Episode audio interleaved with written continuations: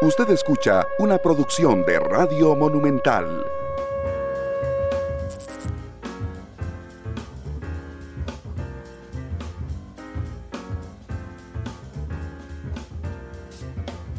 Monumental.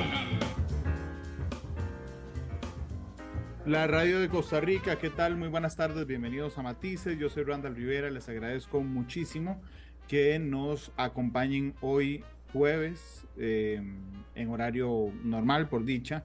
En Matices, hoy, aunque juega la selección nacional, no tendremos alteración de horario y eso realmente nos alegra muchísimo. Recuerden que nos pueden escuchar en la radio, en 93.5 en FM, nos pueden ver a través del Facebook Live de Noticias Monumental y esta noche nos pueden ver a través de Canal 2 o dentro de un rato, más o menos una hora después de terminado el programa, pueden descargar el podcast o escucharlo en línea en Spotify, Google Podcast y Apple Podcast. Gracias por estar con nosotros. Hoy invité a don Gerardo Corrales, eh, un destacadísimo economista nacional que ustedes conocen bien, para que me acompañe porque mm, hay información que quisiera que nos explique. Don Gerardo, ¿cómo le va, don Gerardo? Hola, don Rata. Este, muy bien, gracias de nuevo por la oportunidad de estar compartiendo en Matices. Muchas gracias. yo quería que tocáramos la realidad macroeconómica y financiera costarricense.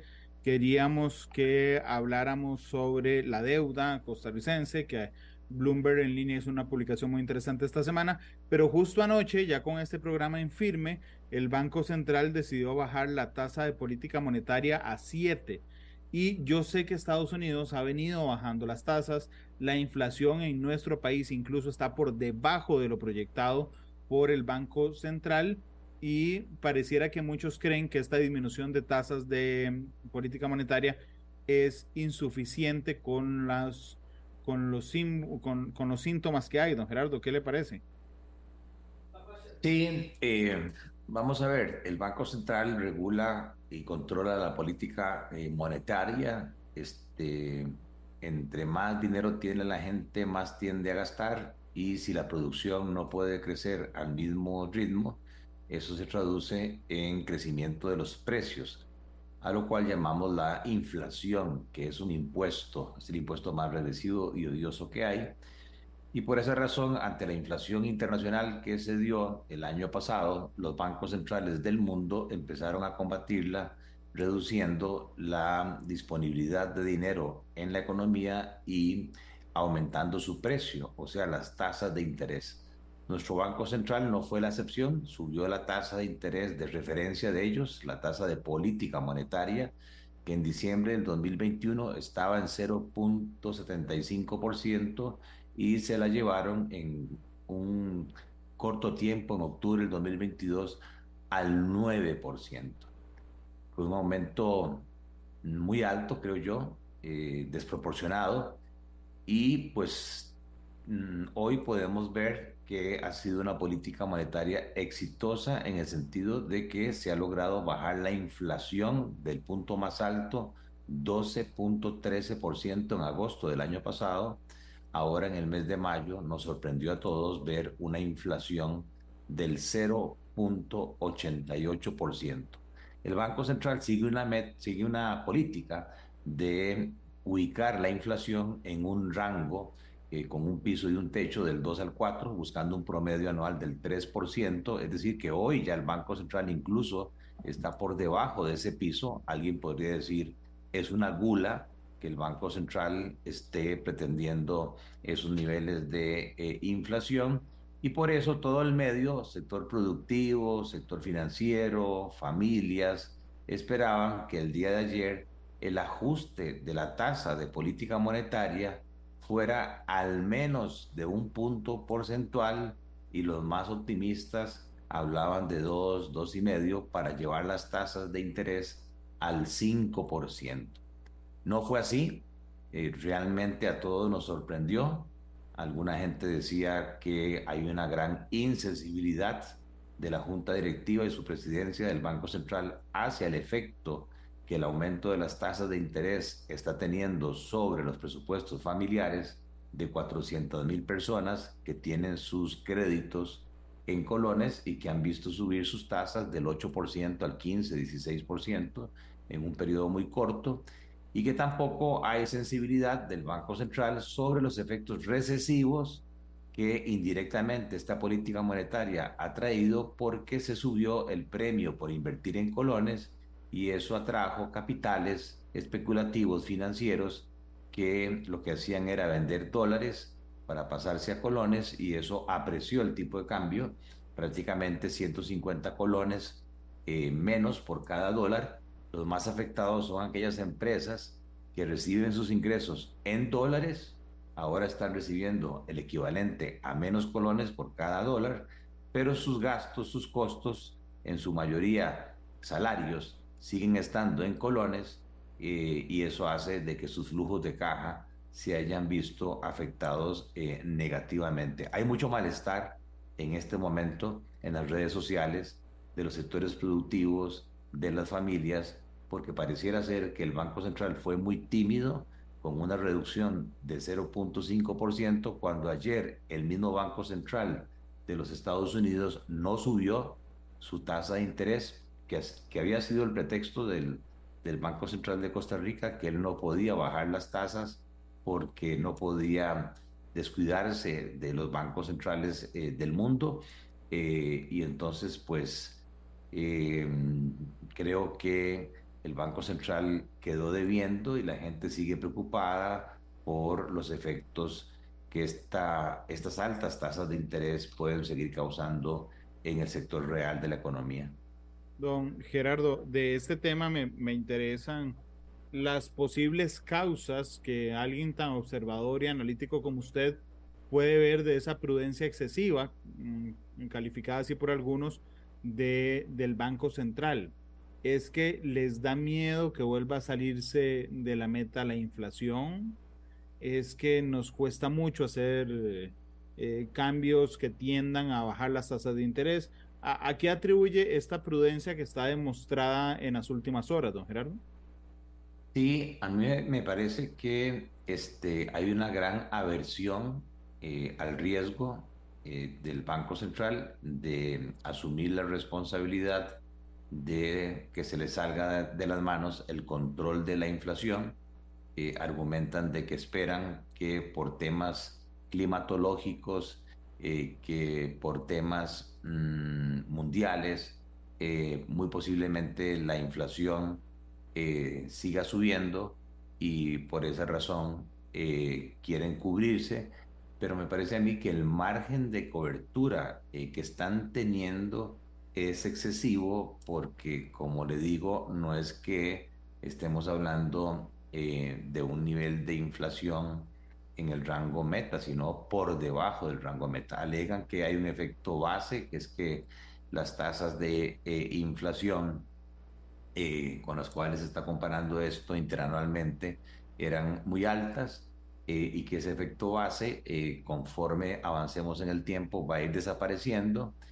Y entonces creo yo que el central se está cubriendo demasiado las espaldas y mm, por lo menos no, no se ha visto una disposición, yo diría, ni del Banco Central, ni del gobierno, aunque se hable de independencia del Banco Central, en escuchar a los sectores productivos que el día previo a esta reunión del Banco Central ya no fueron dos, tres, cuatro cámaras, sino fueron todas las cámaras empresariales, incluyendo la unión de cámaras, que casi eh, pedían misericordia en cuanto a una rebaja más significativa de la tasa de interés, eh, cosa que eh, no se hizo.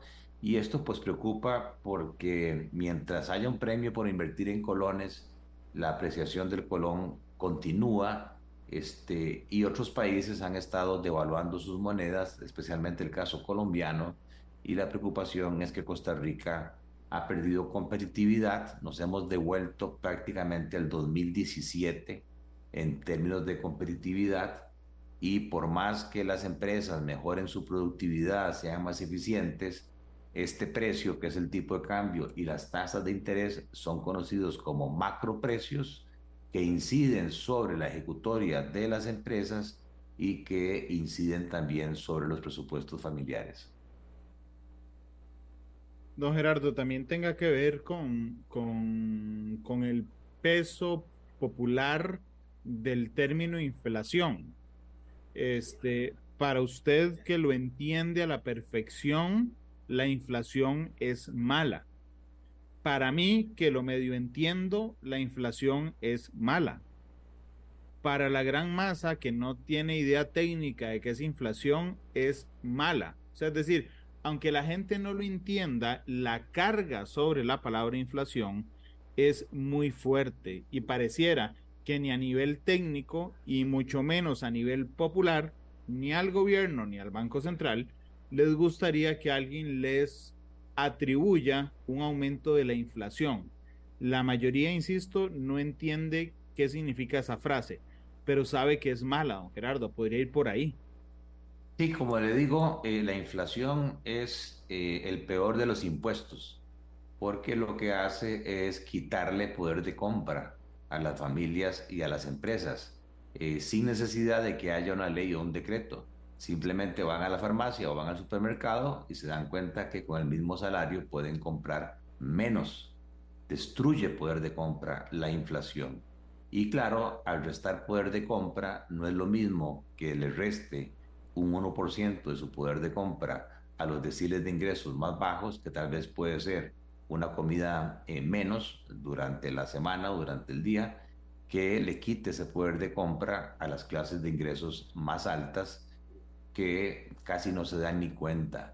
Por esa razón, la inflación aumenta la desigualdad en la distribución del ingreso, la inflación aumenta la pobreza y eh, creo yo que eso llevó a los legisladores nuestros a que en el artículo 2 del Banco Central de su ley eh, ponga como prioridad la estabilidad interna y externa eh, de la moneda eh, local. Yo tengo ahí una, una, una divergencia porque cuando leo estabilidad externa, incluso sigue diciendo y que garantice la libre conversión del colón con otras monedas, para mí la estabilidad externa se refiere también al tipo de cambio, pero alguna gente en el Banco Central dice que no, que eso se refiere al saldo de la cuenta corriente de la balanza de pagos, que es la diferencia entre exportaciones e importaciones de bienes y servicios. Yo no lo veo así, pero el central, no solamente este Banco Central, prácticamente llevamos 20 años de bancos centrales solo pensando en la inflación. Y lo interesante es que aunque la inflación estadísticamente eh, ha bajado, se le pregunta al público y el público dice que aún no siente esa rebaja en el costo de la vida. ¿Por qué? Porque la mayoría de la rebaja en la inflación obedece a la caída del precio del petróleo. El petróleo ha caído como un 50% por los temores, digamos, de recesión eh, mundial. Eso ha hecho que Recope haya hecho una buena gestión de compras de derivados del petróleo y que le haya pedido a la ARECEP eh, reducciones subsecuentes en el precio del diésel y la gasolina y cerca del 70% de la caída de la inflación nuestra obedece a eh, el tema de combustibles y transporte. Y el otro elemento que puede causar eh, un poco de inquietud es que la rebaja de la inflación nuestra también se explica por la caída en el precio de los vehículos nuevos. Aquí hay mucha confusión porque la gente cree que la canasta que se usa para medir la inflación es la canasta básica. Y, no es, y no es así. La canasta básica eh, es la cantidad mínima em, de alimentos de acuerdo con criterios nutricionales que un ser humano necesita para vivir dignamente y que hoy cuesta 57 mil colones. La canasta inflacionaria cubre a un mayor porcentaje de la población, los sectores, digamos, de las áreas urbanas del país, que cubren casi el 70% de la población, e incluyen una serie de bienes que no son accesibles a los deciles más bajos, más pobres. y por eso decir que eh, los vehículos nuevos han caído de precio como un 15% y eso impacta la inflación hacia abajo, para los deciles más pobres es como una burla, una bofetada, decir, bueno, ¿acaso que yo estoy comprando vehículos nuevos? Ni siquiera estoy pensando en, en eso. Y los alimentos, ahí está el problema fundamental. Yo lo he venido insistiendo desde hace meses, que los alimentos, especialmente vegetales, legumbres, leguminosas, tubérculos, eh, mantienen tasas eh, de crecimiento de precios del 80, del 90, del 100%, la papa, el tomate, el chile dulce, y el Ministerio de Economía, en mi criterio, se ha lenteado, no ha hecho mayor cosa para ver por qué los precios no están bajando al ritmo que deberían bajar. Y hasta recientemente un periódico de circulación nacional sacó un titular diciendo que hay como 24 alimentos que no han bajado de precio eh, precisamente por el abuso de los intermediarios o por condiciones monopolísticas de esos mercados. Bueno, de hecho uno puede ver en el informe que, que manda el INEC eh, cuando da el índice de precios al consumidor, al que llamamos inflación, ¿qué cosas siguen subiendo de precio? ¿Qué tira hacia arriba la inflación?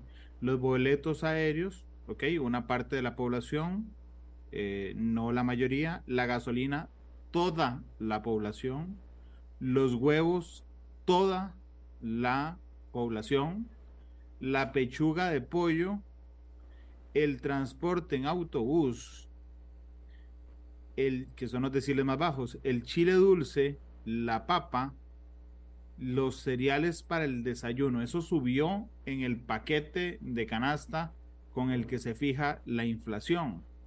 ¿Y qué bajó? La telefonía móvil, el tomate, el aceite, los paquetes turísticos al extranjero que no impactan a la mayoría de la población, la cebolla, los frijoles, el atún en conserva, la posta de cerdo, el gas licuado y el pepino. Entonces, vamos a ver, puede ser que yo vaya a la calle y me encuentre a Randall y le pregunte, ¿usted ha sentido esa disminución en la inflación? Y yo diga, no, es que vea, yo solo compro un kilo de tomate a la quincena, realmente no lo siento porque eso sí, compro chile, compro papa, le echo gasolina al carro o voy en bus. Entonces, realmente eh, la disminución de la inflación para mí, en mi costumbre y en mi dinámica de vida, no genera ningún impacto, Gerardo. Sí, y además esas cifras que usted estaba mencionando son las que explican la variación mensual del mes de mayo, que fue negativa, pero si uno hace el cálculo interanual y compara los precios de la papa, del pan, del chile dulce, del tomate, con mayo del año pasado, todavía los aumentos eh, son, en el caso de esos productos, del 50, 60, 70%, los huevos 35%, con unos salarios que en el caso del sector público están congelados eh, por el tema de la regla fiscal y que en el caso del sector privado este, no se han tenido incrementos salariales de esas magnitudes. Por lo tanto, el poder de compra de la gente se ha visto reducida, que es el efecto de la inflación. Por eso es sano que el Banco Central se preocupe por mantener estables los precios, pero hay una consecuencia que yo lo hago a través de la tasa de interés y la tasa de interés es el precio del dinero. En el país hay aproximadamente 1.200.000 deudores físicos en el sistema financiero formal y hay alrededor de 30.000 eh, deudores eh, jurídicos, empresarios. Este, y entonces, claro, en el tanto en que las tasas de interés suban, mis cuotas se ven eh, incrementadas si es que ya tengo créditos o si yo quiero aspirar a comprarme una casa, a comprarme un carro o hacer una inversión nueva en una planta, en una maquinaria, tenemos tasas de interés muy altas y la gente lo que hace es posponer, se posponen las decisiones de compra de casa, de vehículos, de em, inversiones en maquinaria, planta, equipo, y eso tiene un efecto con el paso del tiempo en el sentido de que el crecimiento económico ya no va a ser eh, tan alto. De hecho, lo hemos hablado en este programa, lo que crece son las zonas francas, el régimen definitivo está prácticamente parqueado y eh, conforme pasa el tiempo hay nueva gente que se incorpora eh, a la población en edad de trabajar y entonces sale a buscar empleo y no lo encuentra. Es ahí donde viene un juego estadístico, matemático, aritmético muy peligroso y es tirar las campanas al aire diciendo que la última encuesta eh, continua de empleo, eh, el desempleo bajó eh, del 11% al 9.7%. Pero este, no se ha logrado explicar bien que eso obedece no a que se hayan creado nuevos puestos de trabajo. Se destruyeron 41 mil puestos de trabajo en los últimos 12 meses. Gente que estaba desempleada, 110 mil personas desempleadas salieron de la fuerza laboral, dejaron de ofrecer su trabajo y 55 mil nuevas personas que se incorporaron eh, también salieron del mercado laboral. O sea, 200 mil personas en un año eh, se han salido de ofrecer sus servicios laborales. El ministro de Economía salió diciendo que esto obedecía a que es población adulta y que se están pensionando. Yo pues respeto mucho al ministro, pero totalmente equivocado, porque las cifras de la caja no nos dan esas magnitudes. Anualmente se pensionan como 20 mil personas y lo que vemos es que también hay eh, todo rango de edades, sobre todo mujeres, que se están retirando de la fuerza laboral. Ahí hay toda una eh, duda que precisamente eh, el Banco Central, el INEC, el gobierno, el Ministerio de Trabajo deberían estar metidos de cabeza tratando de explicarnos a todos qué es lo que está pasando en el país.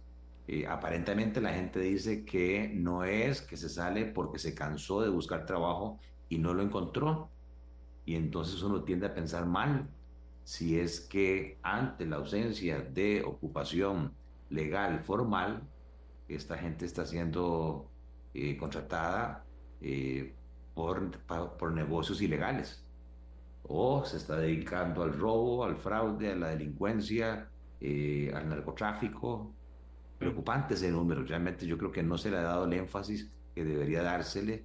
Y entonces viene la gran, el gran cuestionamiento en economía. ¿Qué prefiere usted? ¿Una inflación baja, este, pero sin empleo?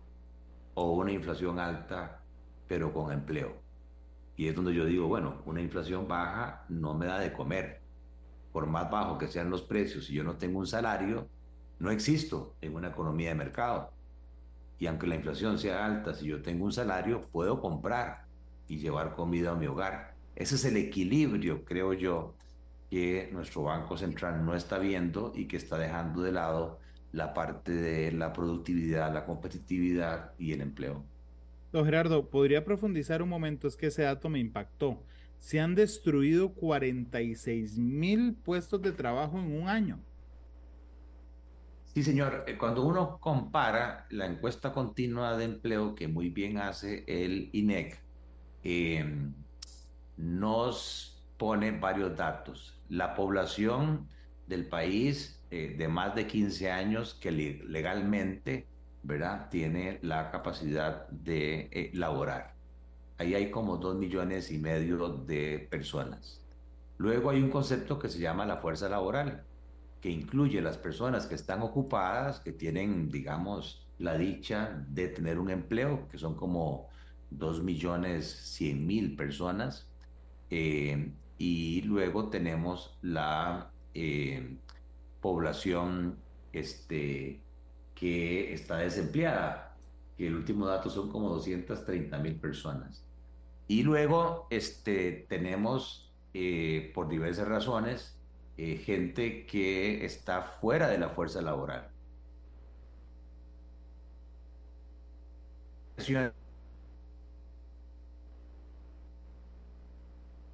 de ocupados bajó, o sea, se destruyeron 41 mil empleos que existían. Hay 12 meses después 41 mil empleos menos.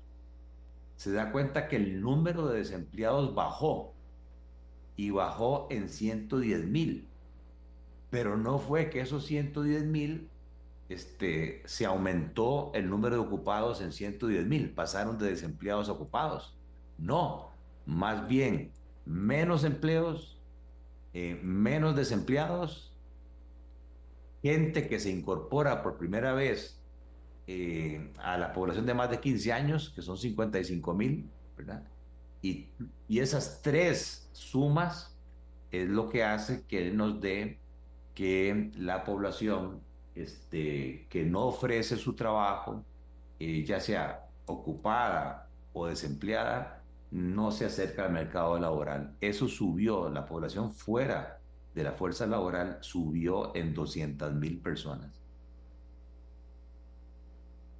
Cuando yo veo el informe del INEC de, del último mes, efectivamente dice que disminuyó la fuerza de trabajo, que disminuyó la tasa neta de participación, que disminuyó la población desempleada, que disminuyó también la tasa de ocupación y que disminuyó la tasa de desempleo.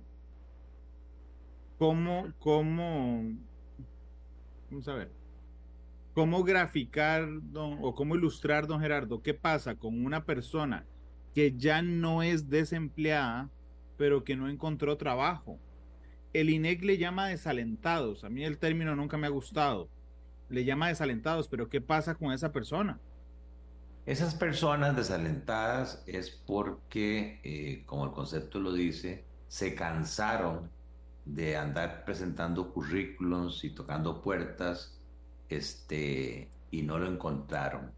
Entonces salen del mercado laboral, salen de la fuerza laboral, ya no se registran ni como desempleadas ni como ocupadas. Simplemente están fuera del mercado laboral, no quieren trabajar.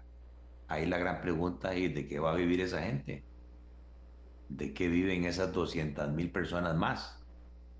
Eh, y si vemos la totalidad, eh, hay como un millón ochocientos mil personas fuera de la fuerza laboral.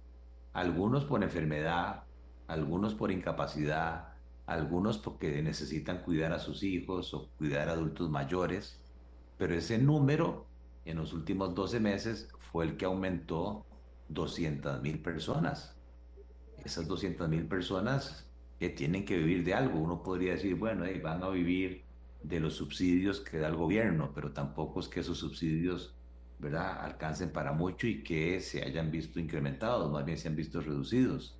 Entonces hay una gran eh, inquietud, por lo menos yo personalmente sí estoy inquieto de tirar las campanas al aire, de decir la tasa de desempleo bajó del 11 al 9.7% como un, como un gran logro, pero no fue porque se crearon nuevos empleos.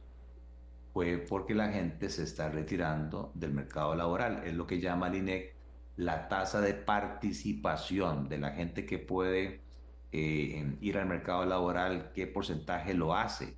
Bajó del 60% a prácticamente el 57%. Es más, esa tasa de participación laboral es más baja que la que tuvimos en el peor momento de la pandemia hay algo muy raro, hay algo extraño que no estamos logrando eh, por lo menos explicar y que el INEC, el Banco Central, este, deberían, eh, y el Ministerio de Trabajo, deberían estar analizando las causas para ver qué es realmente lo que está sucediendo.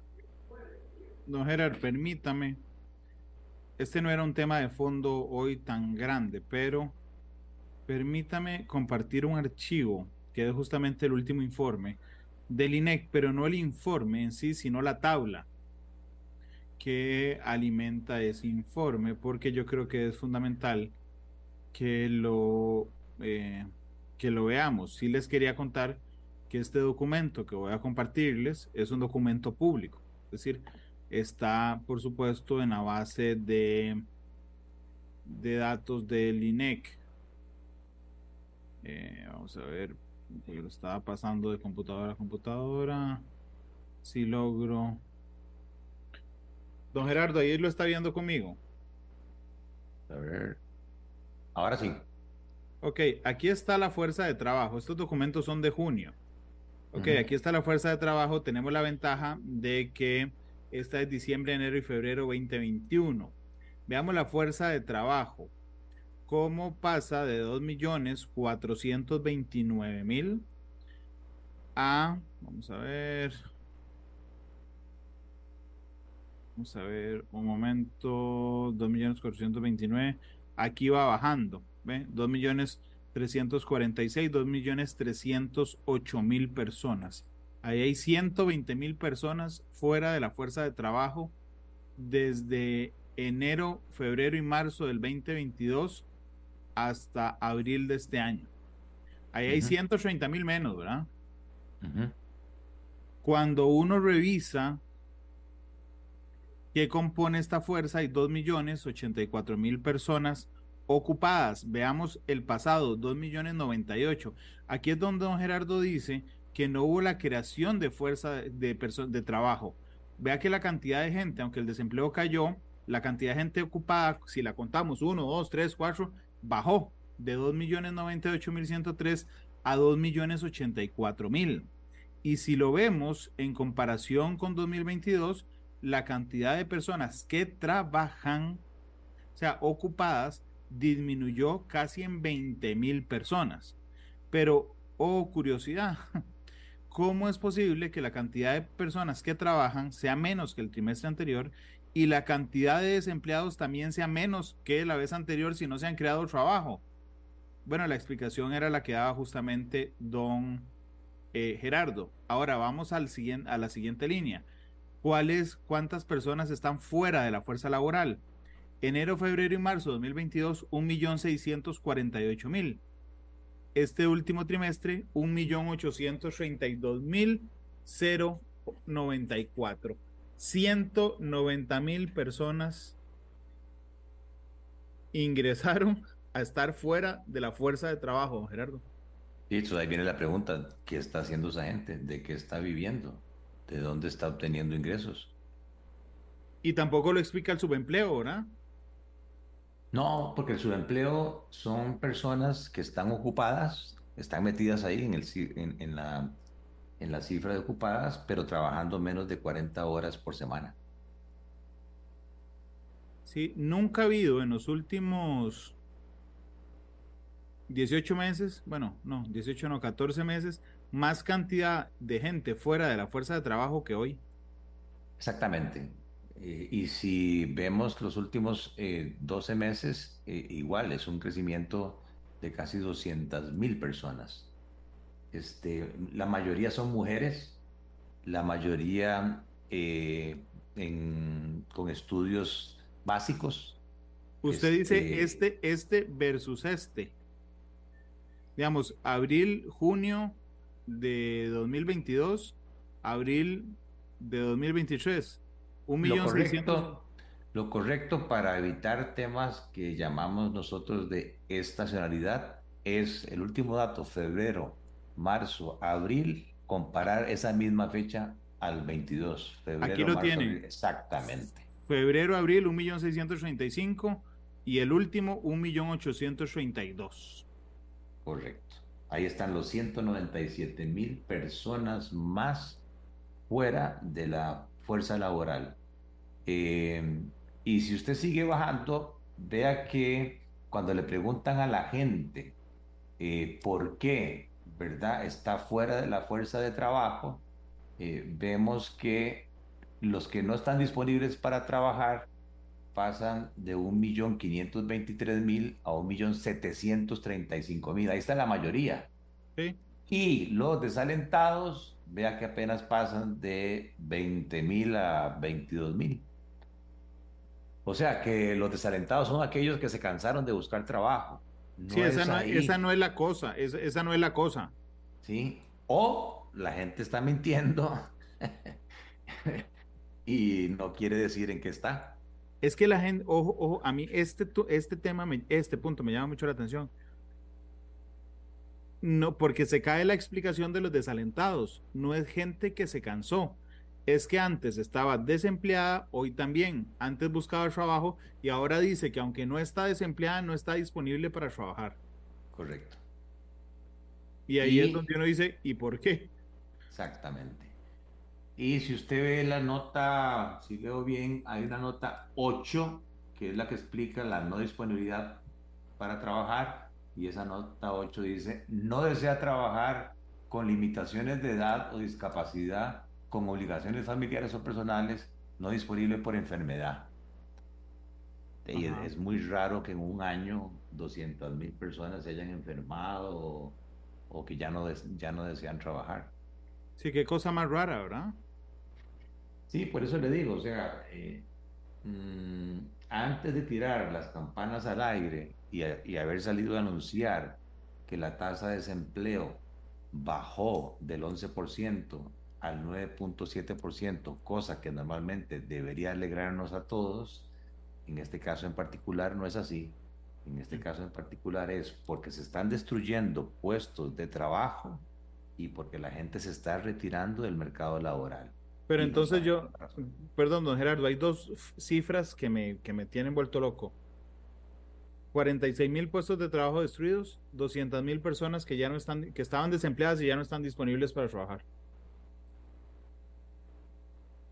Correcto, dentro de esos 200 mil o 197 mil están los 40 mil o 46 mil puestos destruidos, están 110 mil que estaban desempleados y se retiraron, y están 55 mil, digamos, nuevas personas en edad de trabajar eh, que no están ofreciendo su trabajo. Don Gerardo, permítame ir a la pausa. Me quedan siete minutos, si acaso, pero, pero para hablar de la deuda. Voy a, dar a pausa y regreso con... La actualidad, sus tonos, sus contrastes. Esto es Matices.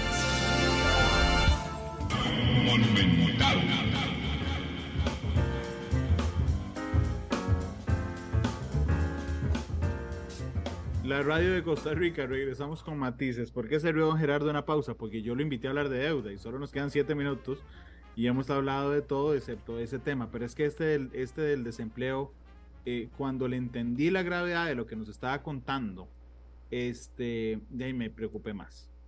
Este, pero bueno, eh, y además me llené de incógnitas y de misterio.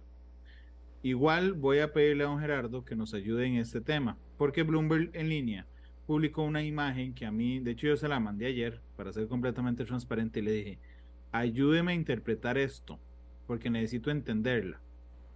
Es, pues, a ver si yo puedo hacer esta cosa más grande. Vamos a ver. Mm, no, no lo logré. Ahí usted lo ve más grande, ¿no, Gerardo? Sí, señor, sí, sí, sí. Ok. Dice los países con mayores niveles de deuda pública América Latina. Y ahí vienen todos los países. Y Costa Rica en ese momento, al cierre de 2022, era el tercero más grande de América Latina, después de Argentina y de Brasil. Pero un día de estos estaba leyendo un artículo en la BBC que decía Japón, el país más endeudado del mundo.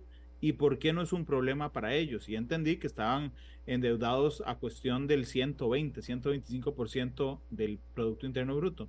¿Por qué esto no es bueno, Gerardo? A ver, eh, cada país eh, tiene sus gobiernos cuyos ingresos ordinarios en su mayoría son los impuestos. Eh, pero si se tiende a gastar más de los impuestos, como es la normalidad, esos faltantes se cubren a través de deuda.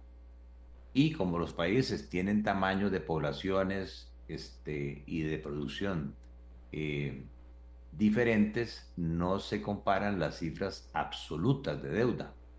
En el caso de Costa Rica, nuestra deuda hoy a mayo es de 52.500 millones de dólares.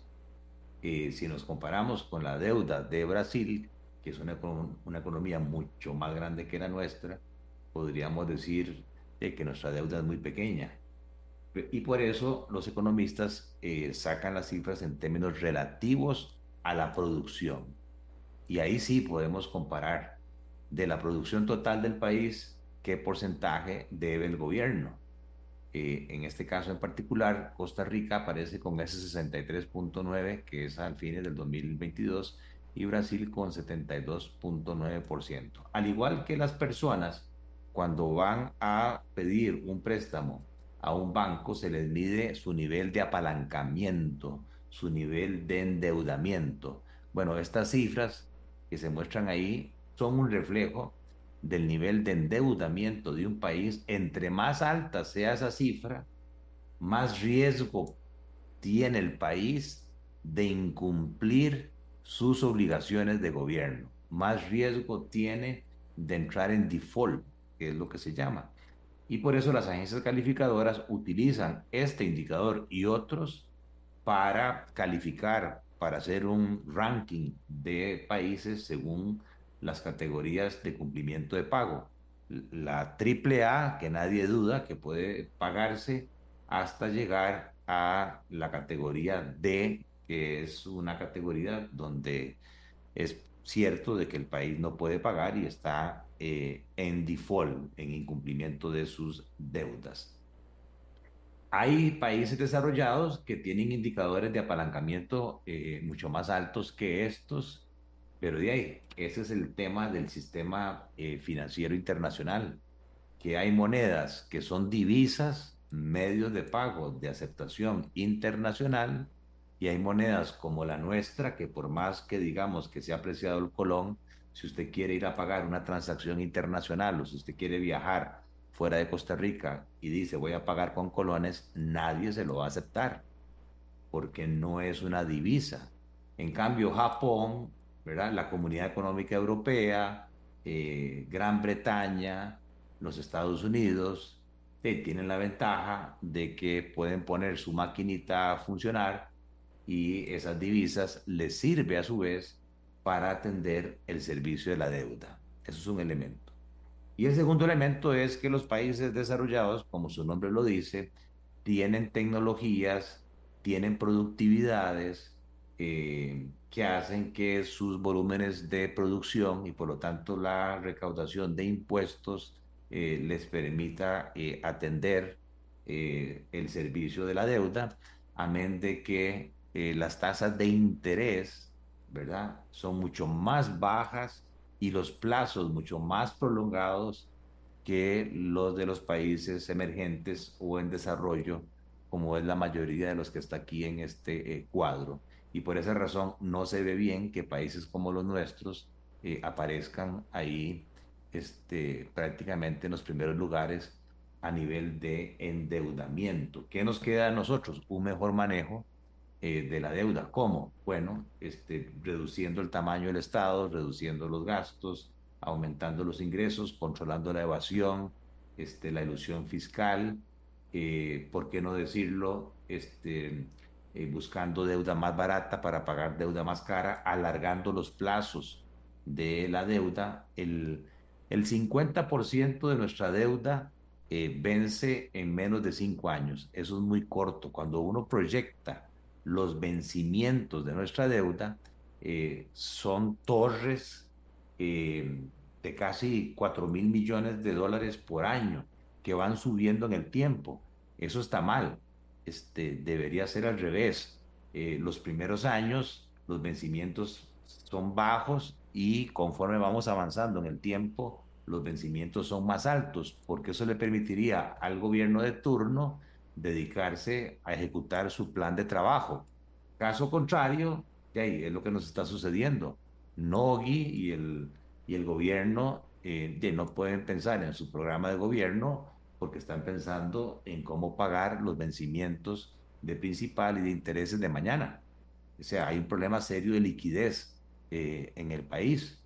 Hay una mala estructuración eh, de la deuda, que es lo que presiona a su vez las tasas de interés porque el tesorero tiene que salir a captar esas platas, sea lo que sea, para no caer en incumplimiento.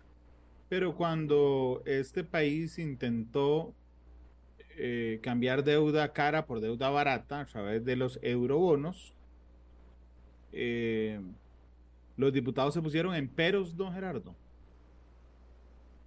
Pues es que ya ahí no solamente privan temas técnicos, eh, sino que hay temas ideológicos y políticos.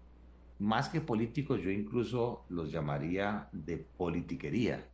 Eh, yo podría pensar eh, muy cortoplacista de que el interés no es el país, sino que el interés es mi partido.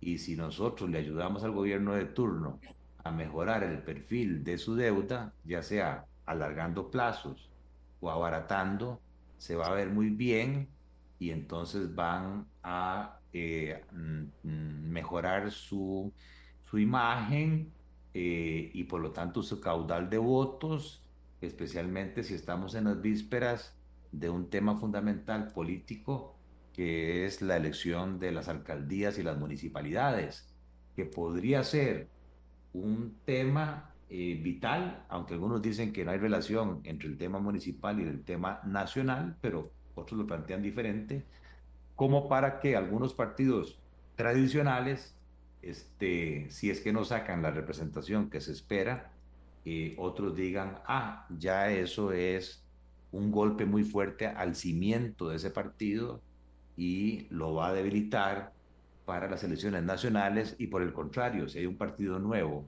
que logra sacar eh, un número de alcaldías respetable, eh, consolida su posición política con miras a la próxima elección nacional. Es un poco triste, uno como economista está hablando de esto, pero de, eso, sin duda, en la práctica eh, se dan esas discusiones. Claro, porque en lo técnico usted dice, bueno, listo, cambiamos cara por barata, se acabó. Sin tomar en consideración los intereses partidarios. Sí, o alguna gente también erróneamente sacaron que comparado con la última emisión de eurobonos, la tasa de interés de esta reciente emisión fue más alta. Pero esa no es la comparación porque lo que se estaba dando en aquel momento eh, de, las, de la penúltima emisión de eurobonos, el país tenía una calificación de riesgo mucho mejor, era grado de inversión, la situación macroeconómica era distinta, la situación del mundo era muy distinta. No, no, lo que uno tiene que hacer es el marginal. Si yo no hubiese tomado los eurobonos, ¿qué me hubiese tocado? Ir al mercado interno, subir las tasas de interés, quitarle plata al sector eh, privado y por esa razón creo yo que la emisión de eurobonos que se hizo fue sana. Claro. Don Gerardo, muchas gracias por habernos acompañado. Ha estado muy interesante, hablamos de muchos temas y me quedan dos cifras dando vueltas en la cabeza. 46 mil este, empleos destruidos, 200 mil, 197 mil personas que dijeron chao a la... Ya no están disponibles para trabajar.